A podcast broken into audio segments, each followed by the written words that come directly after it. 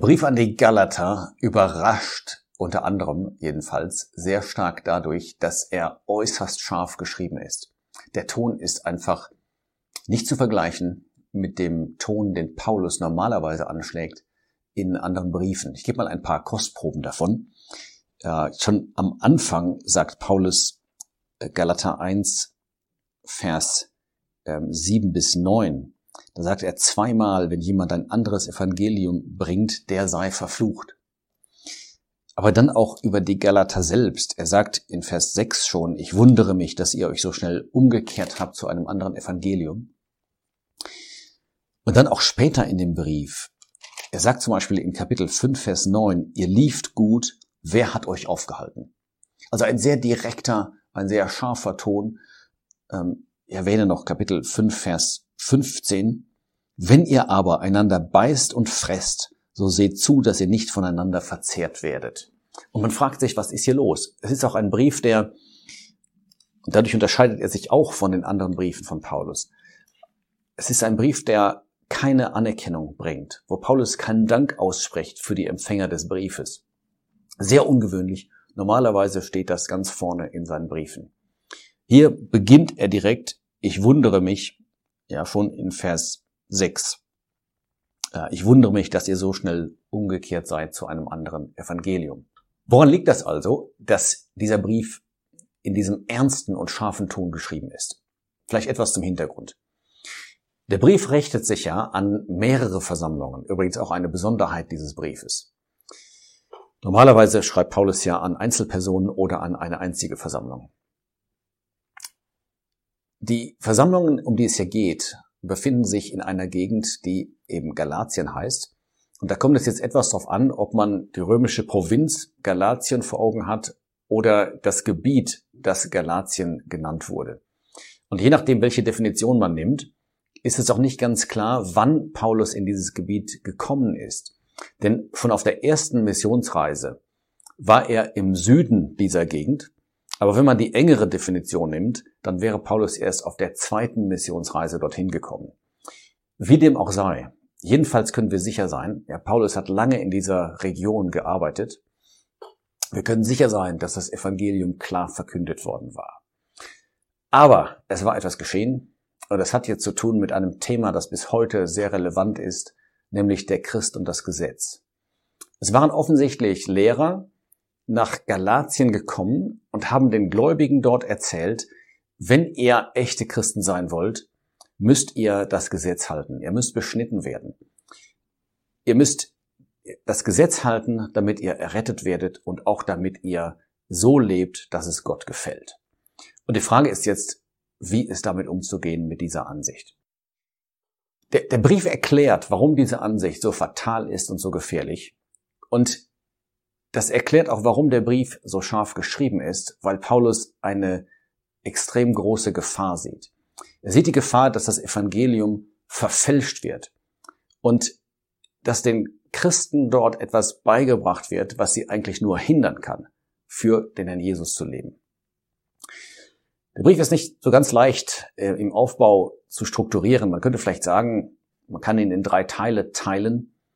Die ersten beiden Kapitel sind eher historisch und da zeigt Paulus, dass er das Evangelium der Gnade von Gott bekommen hat, nicht von Menschen, ganz unabhängig von Aposteln oder irgendwelchen anderen Menschen.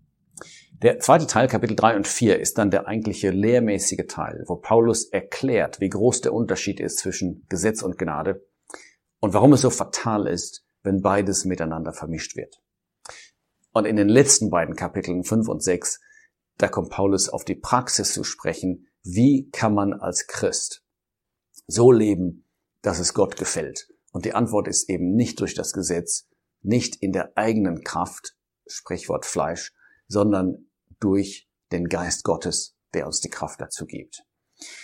Ich kann jetzt das nicht im Einzelnen durchgehen, aber ich möchte so ein paar Schlüsselaussagen einfach vorlesen und kurz kommentieren, die das vielleicht ein bisschen unterstreichen, worum es geht in diesem Kapitel und was es auf sich hat mit diesem Thema Christ und Gesetz.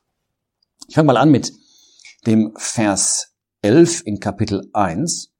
Da sagt Paulus, ich tue euch aber kund, Brüder, dass das Evangelium, das von mir verkündigt worden ist, nicht nach dem Menschen ist. Denn ich habe es weder von einem Menschen empfangen oder erlernt, sondern durch Offenbarung Jesu Christi. Paulus verteidigt das Evangelium, das er verkündigt hatte. Er sagt, es ist nicht von Menschen, es ist auch in seiner Art überhaupt nicht dem Menschen entsprechend, es ist kein menschliches Gedankengut, sondern ich habe es von Gott, ich habe es von dem Herrn empfangen, unabhängig von Menschen. Aber vielleicht mal ein paar Aussagen zum Inhalt, so ein paar Kernaussagen. Und damit komme ich jetzt schon etwas zu diesem Thema Christ und Gesetz. Ich sollte vielleicht noch dazu sagen, eine Vorbemerkung. Das war nicht das erste Mal, dass das Thema Christ und Gesetz auf den Tisch kam. Schon in Apostelgeschichte 15 liest man davon, dass diese Frage aufgekommen war, muss man beschnitten werden, um wirklich ähm, Christ zu sein, um wirklich gerettet zu werden. Als Petrus dann nach Antiochien kam, und davon berichtet dieser Brief in Kapitel 2, da ging es um die Frage, kann man als Gläubiger aus den Juden gemeinsam essen mit einem gläubigen Christen aus den Nationen, aus den Heiden. Und Petrus hat an sich verstanden, er hat ja dieses Gesicht gehabt, Apostelgeschichte 10, von dem Tuch aus dem Himmel, wo Gott gesagt hatte, mach du nicht unrein, was ich rein gemacht habe. Petrus hatte mit den Gläubigen aus den Nationen gegessen. Aber als dann Leute kamen aus Jerusalem, die etwas dagegen hatten, da hat Petrus sich weggesetzt und Paulus musste ihm widerstehen. In diesem Brief geht es wieder um dieses Thema. Ja, dadurch, dass man die Christen hier falsch belehrt hatte, war das Thema wieder aufgekommen. Und zwar jetzt in Bezug auf beides. Die Errettung und das Leben als Christ. Und jetzt sagt Paulus in Kapitel 2, Vers 21, ich mache die Gnade Gottes nicht ungültig, denn wenn Gerechtigkeit durch Gesetz kommt, dann ist Christus umsonst gestorben. Dieser Satz zeigt, wie fatal es ist, Christen unter das Gesetz zu stellen, hier besonders gedacht als Rechtfertigung. Er sagt, wenn es das geben würde, Rechtfertigung aus dem Gesetz heraus, ja, warum ist Christus dann noch ans Kreuz gegangen? Warum ist er dann gestorben? Dann wäre Christus umsonst gestorben, eine fatale Konsequenz. In Kapitel 3 steht weiter in Vers 13, und das ist auch ein sehr interessanter Satz über das Gesetz. Wir lernen dort, dass das Gesetz etwas zu tun hat, nicht in erster Linie mit Segen, sondern mit Fluch. Vers 13 sagt, Christus hat uns losgekauft von dem Fluch des Gesetzes. Uns, das meint jetzt in erster Linie natürlich Gläubige, die aus den Juden kamen. Als Juden waren sie einmal unter Gesetz. Niemand von ihnen hatte das Gesetz halten können. Also waren sie alle unter dem Fluch, der auch im Gesetz ausgedrückt wird, über jeden, der es nicht hält.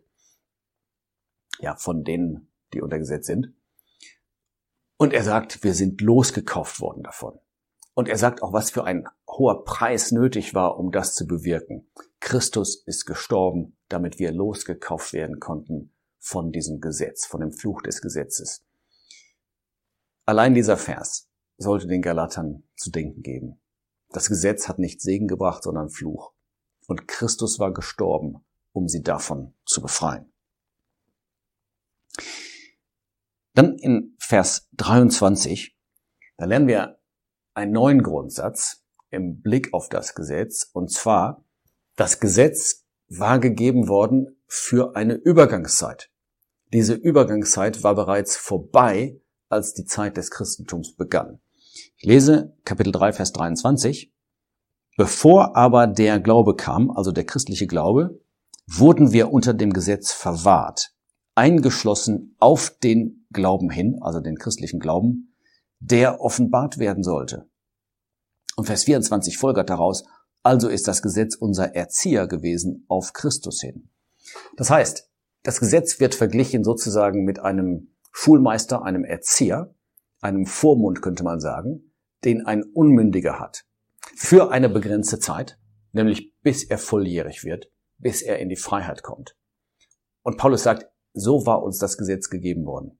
Als eine Art Erzieher, um uns irgendwie zu leiten in dieser Übergangszeit, aber es war nie als Lösung gedacht, sondern nur um unser Versagen zu zeigen.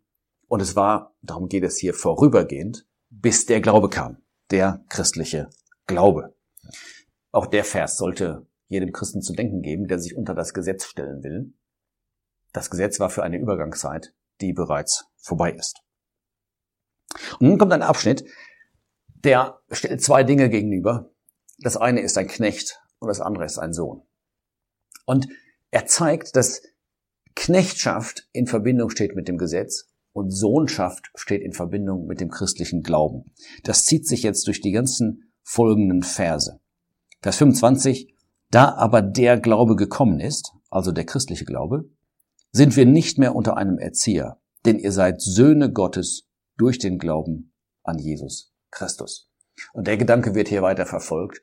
Immer wieder diese Gegenüberstellung. Ein Knecht oder ein Sohn. Und die Frage stellt sich, was wollen wir sein? Natürlich wollen wir Sohn sein. Und wir sind nach Gottes Gedanken Söhne. Und wir sollten nicht, obwohl wir Söhne sind, uns so verhalten, als wären wir Knechte. Ich lese dazu noch Kapitel 4, Vers 6. Und das zeigt uns etwas, ja, wie viel höher dieser Platz des Sohnes ist. Damit wir die Sohnschaft empfingen, weil ihr aber Söhne seid, so hat Gott den Geist seines Sohnes in unser Herzen gesandt, der da ruft, aber Vater. So bist du denn nicht mehr Knecht, sondern Sohn. Wenn aber Sohn, so auch Erbe durch Gott. Wer möchte die beiden Dinge vertauschen? Als Christen sollten wir glücklich sein. Wir stehen nicht unter Gesetz. Wir haben den Geist der Sohnschaft empfangen und wir sind Söhne Gottes. Vielleicht noch ähm, ein, zwei Verse zum Abschluss. Ähm, in Kapitel 5 sagt Paulus, für die Freiheit hat Christus uns frei gemacht. Steht nun fest, lasst euch nicht wieder unter einem Joch der Knechtschaft halten. Das spielt jetzt an auf die Gefahr, die eingetreten war. Man wollte sie wieder unter das Gesetz zurückführen. Und er sagt, dafür ist Christus doch nicht gestorben. Dafür hat er uns nicht frei gemacht, dass wir uns wieder knechten lassen. Ja, du sollst den Zehnten geben, du sollst den Sabbat halten, du sollst dich beschneiden lassen und so weiter sondern für die Freiheit hat er uns frei gemacht. Da spielt jetzt ein anderes Thema herein. Was ist christliche Freiheit? Es meint natürlich nicht Freiheit zu sündigen. Ähm, Paulus ähm, sagt das später, ähm, etwas später in diesem Abschnitt hier. Vers 13. Denn ihr seid zur Freiheit berufen worden, Brüder, nur gebraucht die Freiheit nicht zu einem Anlass für das Fleisch, sondern durch die Liebe dient einander.